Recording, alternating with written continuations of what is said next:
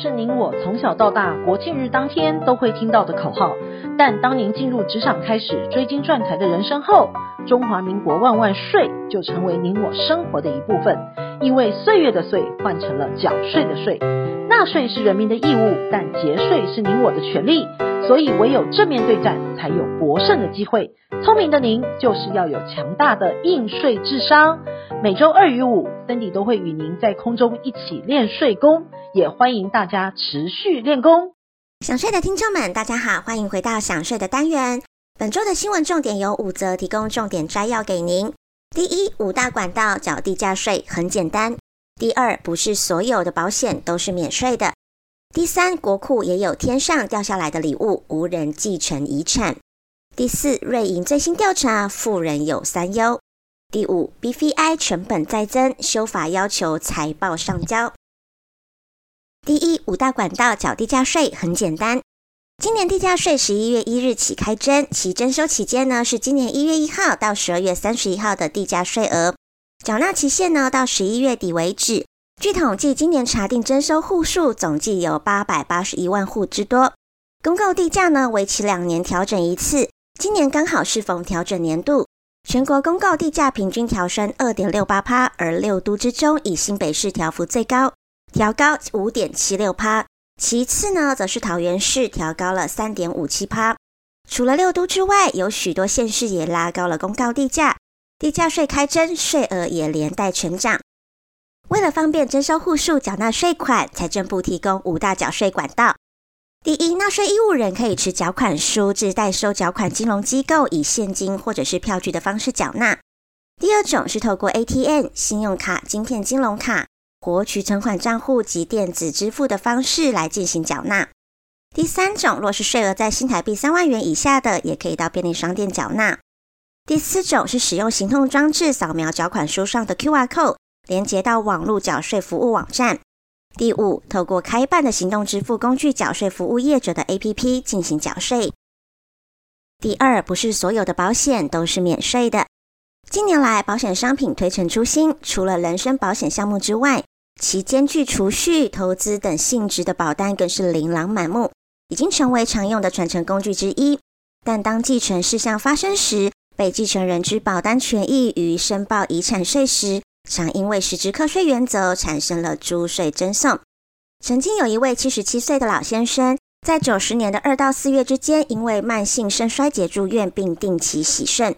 同年四月，老先生以他本人为腰保人以及被保险人，并指定孙子为身故保险受益人，同时以举债趸缴的方式缴纳保险费共两千五百七十八万元。老先生随后在九十一年六月去世。身故理赔保险金共两千五百零九万元。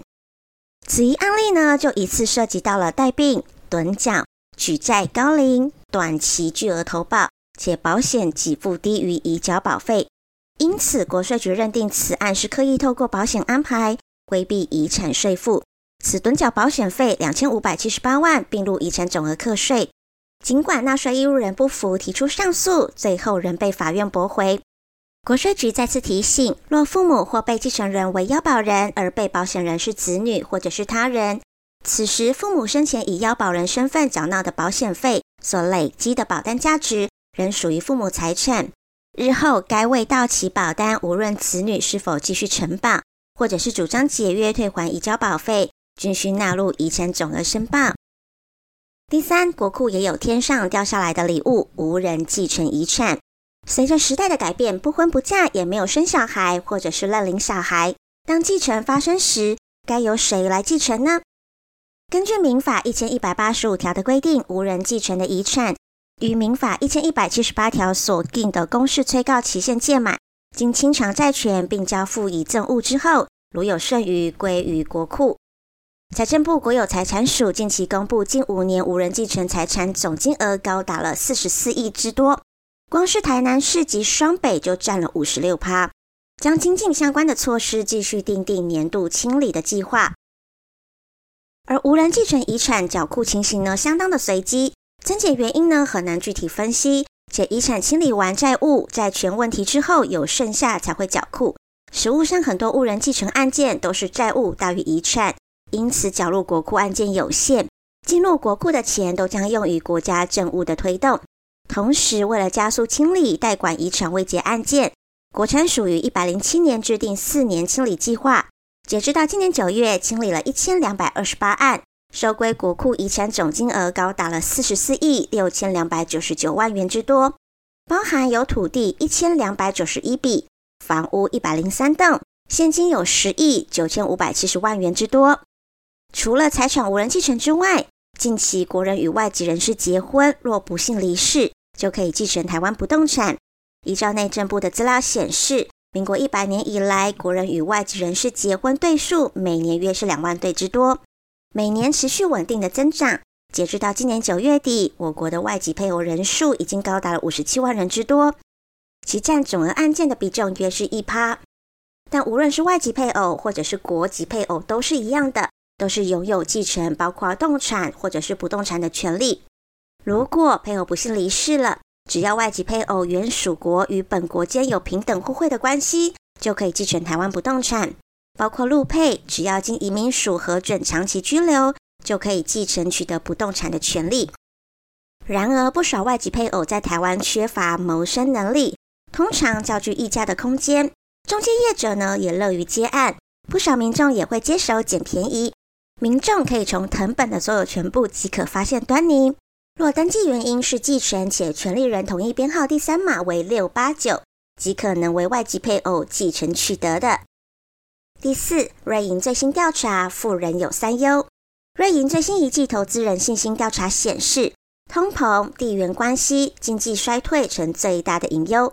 其受访的条件为可投资资产至少一百万美元以上的投资人，以及年营收至少一百万美元且有余额的企业主本人。该项调查显示，全球富有投资人对于经济衰退忧虑程度高于前一季，有三十一趴的受访者认为他们的经济已经陷入了衰退，另外有二十一趴的受访者预期他们的市场会在年底出现衰退，因此近半的投资人已经减少支出，另有三十七趴的投资人则希望在价格进一步上涨之前有立即大额的购买，为了抵消通膨上升带来的高成本。三十一趴的投资人计划减少储蓄金额，另外有六十九趴的投资人预期通膨利率将上升到二零二三年，并计划利率若未来数月上升将采取行动。第五，BPI 成本再增，修法要求财报上交。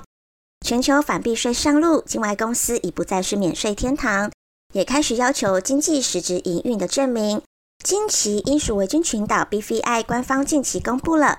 二零二二年英属维京群岛商业公司法修正草案的四项修正内容：第一，全面落实财报提交规范。修法草案当中规定，若公司无法提供年度财务申报表，最高可以罚五千美元的罚款。第二，公司遭除名将立刻解散。从明年起除名的 BVI 公司将在注册处刊登除名公告，且当日立即宣布解散。公司的任何财产将归属官方所有。